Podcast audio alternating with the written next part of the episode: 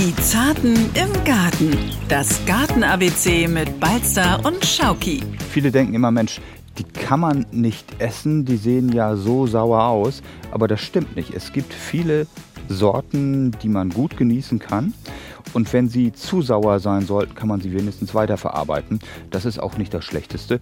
Also viele von denen sind durchaus geschmacklich nicht die schlechtesten. Man muss es einfach mal ausprobieren und testen. Wir wollen ja auch unseren heimischen und auch den anderen Vogelarten etwas bieten und die freuen sich natürlich besonders, wenn sie Nahrung finden in der nahrungsarmen Zeit im Winter. Das ist toll. Und dass natürlich die Blüte ganz, ganz im Vordergrund steht im Frühjahr, das wissen wir ja alle, äh, weil wir das vom Kulturapfel her kennen. Und wenn wir, das ist noch mein Tipp, die Bestäubung, die Befruchtung verbessern wollen bei Kulturäpfeln, sollten wir immer noch einen Zierapfel dazusetzen, weil der als Pollenspender unglaublich gut geeignet ist. Und die Bienchen freuen sich wahnsinnig darüber. Moinsen und herzlich willkommen bei Die Zarten im Garten, den Gartenpodcast von NDR Schleswig-Holstein. Und wie immer an meiner Seite ist der Mann, der Pflanzen nicht nur immer in den Händen, sondern auch im Kopf und vor allen Dingen im Herzen hat. Thomas Balzer, der Gartenexperte der Landwirtschaftskammer Schleswig-Holstein. Und natürlich Samir Schauki, meine andere grüne Hälfte, die mich im Garten immer so toll unterstützt. Ja, und es ist nicht immer eine Unterstützung, weil oft ist das auch, dass ich mit Thomas über Themen rede und dann schlägt er mir was vor. Und in der Regel sage ich mal, oh, Top-Thema, machen wir sofort. Und als er mir diesmal was vorgeschlagen hat, den Zierapfel, habe ich gesagt, äh, Thomas, also Zierapfel, komm, mit sowas müssen wir nicht anfangen, da gibt es ja gar keinen Nutzen von. Und du willst mich heute überzeugen, dass der Zierapfel doch wichtig ist im Garten. So schaut es aus. Man denkt ja äh, bei Zierde immer nur an optische Aspekte und nicht unbedingt an ökologisch herausragende, aber dass man das Schöne mit dem Nützlichen perfekt symbiotisch angehen kann, das offenbart uns unser heutiger Podcast. Also das musst du mir erst noch beweisen. Also, ich, ich, ich, also dann, dann, soll er sich nicht Zierapfel nennen, dann soll er sich äh, nützlicher Apfel nennen. Wir können ihn ja noch umtaufen im Laufe des Podcasts. Ja, also ich bin mal gespannt, welche Argumente du bringst. Also ich bleibe nach wie vor skeptisch. Zierapfel, pff, ich glaube, ich brauche das nicht. Na, wir kriegen das schon hin, Samir. Ich bin gespannt und freue mich, dich belehren zu dürfen. Heute mal wenigstens der Zierapfel. Es steckt ja eigentlich schon im Namen, er ist eine Zierde quasi, ähm, aber wir wollen trotzdem noch ein bisschen genauer darüber reden. Und deshalb äh, jetzt einfach mal ganz platt die Frage, warum brauche ich überhaupt einen Zierapfel? weil er nicht nur ökologisch wertvoll ist, sondern prima aussieht und mit seinen dekorativen Früchten dazu beiträgt, dass der herbstliche Garten uns total verzaubert. Und zwar in der Form, als dass wir die Früchte zu Hause genießen können, in ihrer ganzen Fülle, in ihrem ganzen Farbenreichtum. Das sind nicht nur aromatisch wertvolle Pflanzen, die uns beglücken, sondern die Farbe. Der Äpfel, der Dekoaspekt, der steht im Vordergrund. Also schöne Farbe, man kann ihn essen offensichtlich. Wie groß wird er denn? Also weil man kennt das ja Äpfelbäume, äh, wenn man den Schnitt vergisst, wuchern sie aus. Wie groß wird so ein Zierapfel? Mhm. Von der Größe ist der meistens vergleichbar mit Kirschen, die kleinsten Sorten. Und es geht hin bis zum Viertel der normalen Größe eines Kulturapfels. Mhm. Das umschreibt die Sache, glaube ich, ganz gut. Und äh, wie groß wird der Baum? Das hängt doch sehr stark von der Sorte ab. Es gibt schmale säulenförmige Äpfel, die etwa sechs Meter und anderthalb Meter breit werden. Im Schnitt kann man sagen so fünf bis acht Meter hoch und gerne auch drei bis fünf Meter breit. Okay, also jetzt hast du es ja gerade schon angedeutet. Es gibt offensichtlich verschiedene Sorten und wahrscheinlich nicht sehr wenige. Ne? Richtig. Man muss einfach sagen, dass sie unglaublich in den letzten Jahren gezüchtet wurden. Viele Züchtungen kommen aus Nordamerika. Die gesamte Gattung, kann man sagen, umfasst etwa 35 Wildarten. Und ähm, davon gibt es dann wieder, wenn ich das mal so hochrechne, ich denke schon so um die 400 Gartensorten. Mhm. Das äh, klingt ganz schön krass. Genauso krass wie, ich habe mich natürlich auch so ein bisschen vorab informiert, äh, dass es nur einen Apfel oder einen Zierapfel gibt, der in Deutschland oder in Europa, glaube ich sogar, in freier Wildbahn wächst. Richtig, also so eine heimische Holzapfelart, äh, die heißt übrigens Malus sylvestris. Erstes übrigens. Ja, oh, gut, dass du sagst, genau. Malus sylvestris gibt es bei uns in Knicks, in Laubmischwäldern. Allerdings muss man dazu sagen, dass er in der freien Natur nur noch sehr selten reinerbig vorkommt weil meistens ähm, das Erbgut vermischt wird umgangssprachlich kann man das, glaube ich, so sagen, ähm, von Kulturapfelsorten, die sich in den Gärten im Siedlungsbereich der Städte befinden. Und äh, von daher muss man sagen, hat der klassische Holzapfel so eigentlich gar nichts mehr mit dem Holzapfel zu tun, wie wir den vielleicht vor mehreren hundert Jahren noch üblicherweise in Deutschland hatten. Okay, das heißt also, dass der diese Reinform, das ist das Reinerbig, die gibt es nicht mehr, sondern es gibt quasi immer ein neuer Einschuss, immer so eine Melange quasi drin. So ist es, weil das Erbgut eben immer äh, durch dieses Kulturäpfel-Saatgut, ich glaube, das kann man so sagen, vermischt wird. Gut, und dann müssen wir beim Apfel natürlich über eine Sache reden, der Geschmack. Kann man die essen? Ja, viele denken immer, Mensch, die kann man nicht essen, die sehen ja so sauer aus, aber das stimmt nicht. Es gibt viele Sorten, die man gut genießen kann. Und wenn sie zu sauer sein sollten, kann man sie wenigstens weiterverarbeiten. Das ist auch nicht das Schlechteste. Also viele von denen sind durchaus geschmacklich nicht die schlechtesten. Man muss es einfach mal ausprobieren und testen. Und wahrscheinlich eignen die sich auch nicht für alles. Ne? Also vielleicht nicht unbedingt den Apfelkuchen draus backen, aber dann vielleicht äh, so ein Gelee oder Kompott. Dafür sind sie gut geeignet, genau. Perfekt. Dann wissen wir jetzt schon mal, äh, warum wir den Zierapfel überhaupt brauchen. Und dann können wir jetzt gleich ein bisschen über die verschiedenen Sorten, du hast es ja schon angekündigt, äh, reden und auch über das Aussehen. Genau. So, und jetzt widmen wir uns äh, den vielen Sorten. 400 hast du gesagt, glaube ich, sind es. Mhm. Das heißt, liebe Damen und Herren, äh, sagen Sie alle Termine für die nächsten drei Tage ab, denn jetzt kriegt jeder Apfel seine fünf Minuten, die er verdient hat. Oder aber, Thomas, äh, du grenzt es für uns einfach ein und machst sozusagen die großen fünf der kleinen Äpfel. Das passt gut, äh, gut mit diesen Top 5, denke ich mir mal. Denn es gibt wirklich so ein Sortiment, das ist einfach schon fast zu unübersichtlich. Ich würde mal anfangen mit einer Säulenform, die geeignet ist auch für kleinere Gärten. Ähm, und das ist der Red Obelisk, eine Sorte, die ich hier auch im Kübel bei mir stehen habe, ah. die schick aussieht weiß-rosafarbige Blüten bringt, von April bis Mai und später schöne rote Früchte. Wächst bei Richtig dir im Kübel, bummelig, mhm. ja, zwei Meter fast. Groß. So ist es. Ausgewachsen wird das Teil durchaus auch ungeschnitten sechs Meter hoch, anderthalb, zwei Meter breit. Dann wird es in diesem kleinen Kübel ein bisschen eng. Da müsste man umpflanzen. Aber das ist eben auch eine Sorte, die gut geeignet ist für kleinere Gärten. Check, kann ich unterschreiben. So ist es. Dann würde ich sagen, machen wir weiter mit einer weißblühenden Sorte, die auch total schick und unempfindlich ist. Die Sorte nennt sich Everest. Weiße Blüten, wie gesagt, orange bis ja, rötliche Früchte, die auch lang anhaftend sind, oftmals bis in den November. Das gilt übrigens, schon wieder ein übrigens, Entschuldigung. Zweites das übrigens. gilt für ganz viele Sorten, äh, dass die Früchte lang anhaftend sind. Red Sentinel wäre meine Top 3 äh, mit weißen Blüten und knallroten Früchten im Herbst. Und dann gibt es noch eine Sorte, ich spreche die mal auf Deutsch aus, Adirondack. Man könnte auch sagen Adirondack. Rein weiß, blühend orange bis rote Früchte. Und meine ähm, Nummer 5 wäre dann die Sorte Golden Hornet mit rosa-weißen Blüten und goldgelben Früchten, die so den Herbstcharme besonders in den Vordergrund rücken.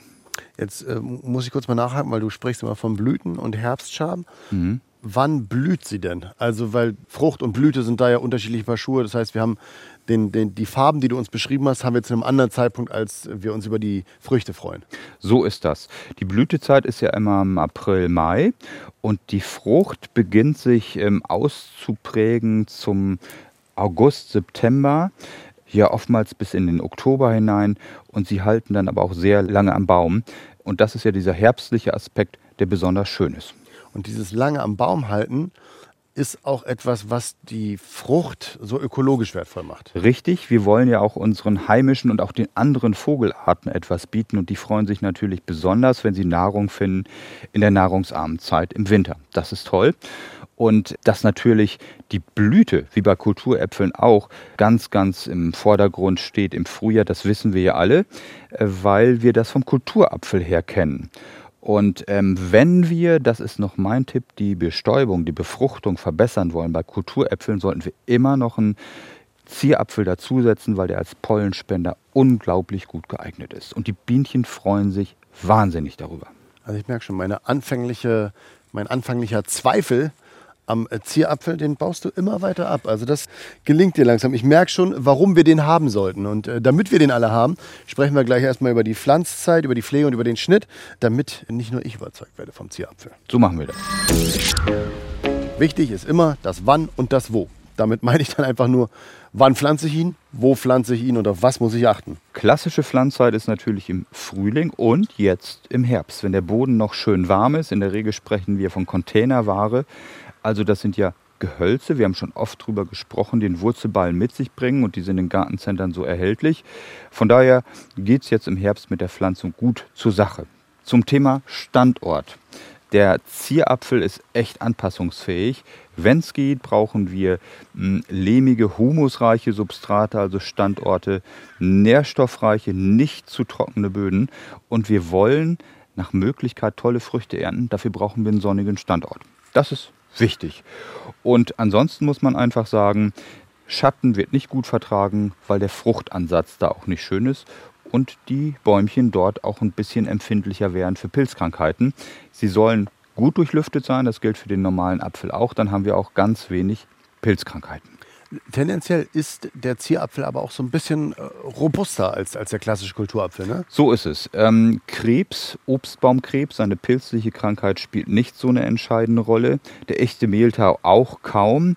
Und man kann einfach sagen, dass er sehr robust ist. Und wenn er durchlüftete Standorte hat, dann kann man einfach sagen, passiert da ganz, ganz wenig. Und das Einzige, was vielleicht mal eine Rolle spielen könnte, sind auch diverse Blattläuse, die über ihn herfallen. Aber die werden von den Insekten, von den Nutzinsekten, von den Blattlausgegenspielern weggefressen. Wie schnittverträglich ist er denn? Er ist absolut schnittverträglich, sollte aber nicht zu viel in Form geschnitten werden. Einfach deshalb, weil der natürliche Wuchscharakter dann vergehen würde. Wir wollen eine schöne offene Krone haben und wenn er vergreist, wenn der Baum also mit seiner Blüten- und seiner Fruchtfülle nachlässt, dann sollte er geschnitten werden, entweder direkt im Anschluss an die Ernte oder auch vor dem Austrieb. Beides ist möglich und wird auch gut vertragen. Okay, und äh, auf was muss ich da achten? Ganz wichtig, die natürliche Wuchsform sollte erhalten bleiben. Alles, was krank ist, äh, was zu stark nach innen wächst, zu steil nach oben geht, was sich behindert, das wird rausgeschnitten. Ich glaube, das ist ganz einfach auf den Punkt gebracht. Und dann sollte man immer dafür sorgen, dass man aber auch von innen was rausschneidet, dass die Krone nicht zu dicht wird. Und wenn wir Vasenschmuck brauchen, dann kann man das mit einem Abwasch sozusagen im Herbst erledigen. Das ist der klassische Schnack, den du mir beigebracht hast, man soll einen Zylinder durchwerfen können. Genau so ist es. Also Hauptsache gut durchlüftet. Es ist ja auch immer abhängig mit dem Zylinder oder der Kopfbedeckung. Was für eine Kopfbedeckung haben wir? Also wichtig ist einfach die gute Durchlüftung und dann kann nichts mehr schiefgehen. Aber du siehst, ich lerne auch ein bisschen was bei dir. Du weißt eigentlich mindestens so viel wie ich. das ist übertrieben. Nein, nein. Ähm, aber vielleicht kann man auch einfach sagen, du hast dein Wissen in meinem Kopf vermehrt und das ist jetzt eine Wow-Überleitung zum nächsten Thema, denn da sprechen wir über die Vermehrung. Ja das Thema Vermehrung. Wenn ich zum Beispiel den Red Sentinel bei dir hier in dem Gefäß sehe, denke ich mir, Mensch, den würde ich auch gern bei mir auf dem Balkon haben. Wie vermehren wir den? Mhm. Äh, klassisch durch Veredelung. Das heißt, alle Apfelhybriden und auch Sorten werden durch Veredelung vermehrt auf spezielle Unterlagen. Und die Unterlage, das ist also sozusagen das, worauf die Edelsorte vermehrt wird, die Wurzel, ähm, die beeinflusst den Wuchs. Und wir wollen ja oftmals einen schwachen Wuchs haben, wuchsreduzierte Unterlagen nennen wir das. Und darum ist diese spezielle Form der Veredelung unter anderem ausschlaggebend und sie trägt auch dazu bei, dass wir sortenechte Pflanzen haben. Von daher wird eben diese Veredelung durchgeführt. Und jetzt sehe ich ja bei dir, dass der ja nicht alleine in dem äh, Pflanzgefäß ist, sondern dass da drumherum ja mindestens eins, zwei, drei Pflanzen sind, die mir nicht aussehen wie ein Apfel. Also mhm. das heißt, äh, da gibt es einiges, was in seiner Nachbarschaft direkt wohnen darf. Auf jeden Fall. Entweder im großen Kübel zusammen, ich habe hier jetzt Unterpflanzen mit Currykraut, mit Erdbeeren und mit Thymian kann man auch machen, wenn man zum Beispiel ja äh, für Grillkräuter sorgen möchte und dann alles unter einen Hut bringen möchte. Hatten wir auch schon eine Folge zu. Genau, gerne mal reinhören. Und ansonsten ist es einfach so, dass die Pflanze sehr anpassungsfähig ist und vieles im unteren Bodenbereich zulässt. Das heißt, wenn ein Zierapfel im Beet steht, kann man ihn mit Stauden gut unterpflanzen. Geranium gehört zum Beispiel dazu, der Storchschnabel. Auch Frauenmantel wäre denkbar und gut möglich. aber auch äh, Waldsteinien und Elfenblumen überhaupt kein Problem. Und lass uns vielleicht auch nochmal über die Gehölze sprechen, mit denen man auch so einen Zierapfel kombinieren kann. Ähm, da würde ich sagen, wären zum Beispiel Edelflieder auch aufgrund der zeitgleichen Blüte gut geeignet. Judasbäume, die heißen wirklich so Zerzes, Ahorne und andere schöne Herbstfärber, die sind ganz, ganz klasse. Jetzt habe ich noch eins vergessen. Das kommt noch als Highlight zum Schluss. Ich würde so einen Zierapfel auch unbedingt, wenn möglich, unterpflanzen mit Zierlauch.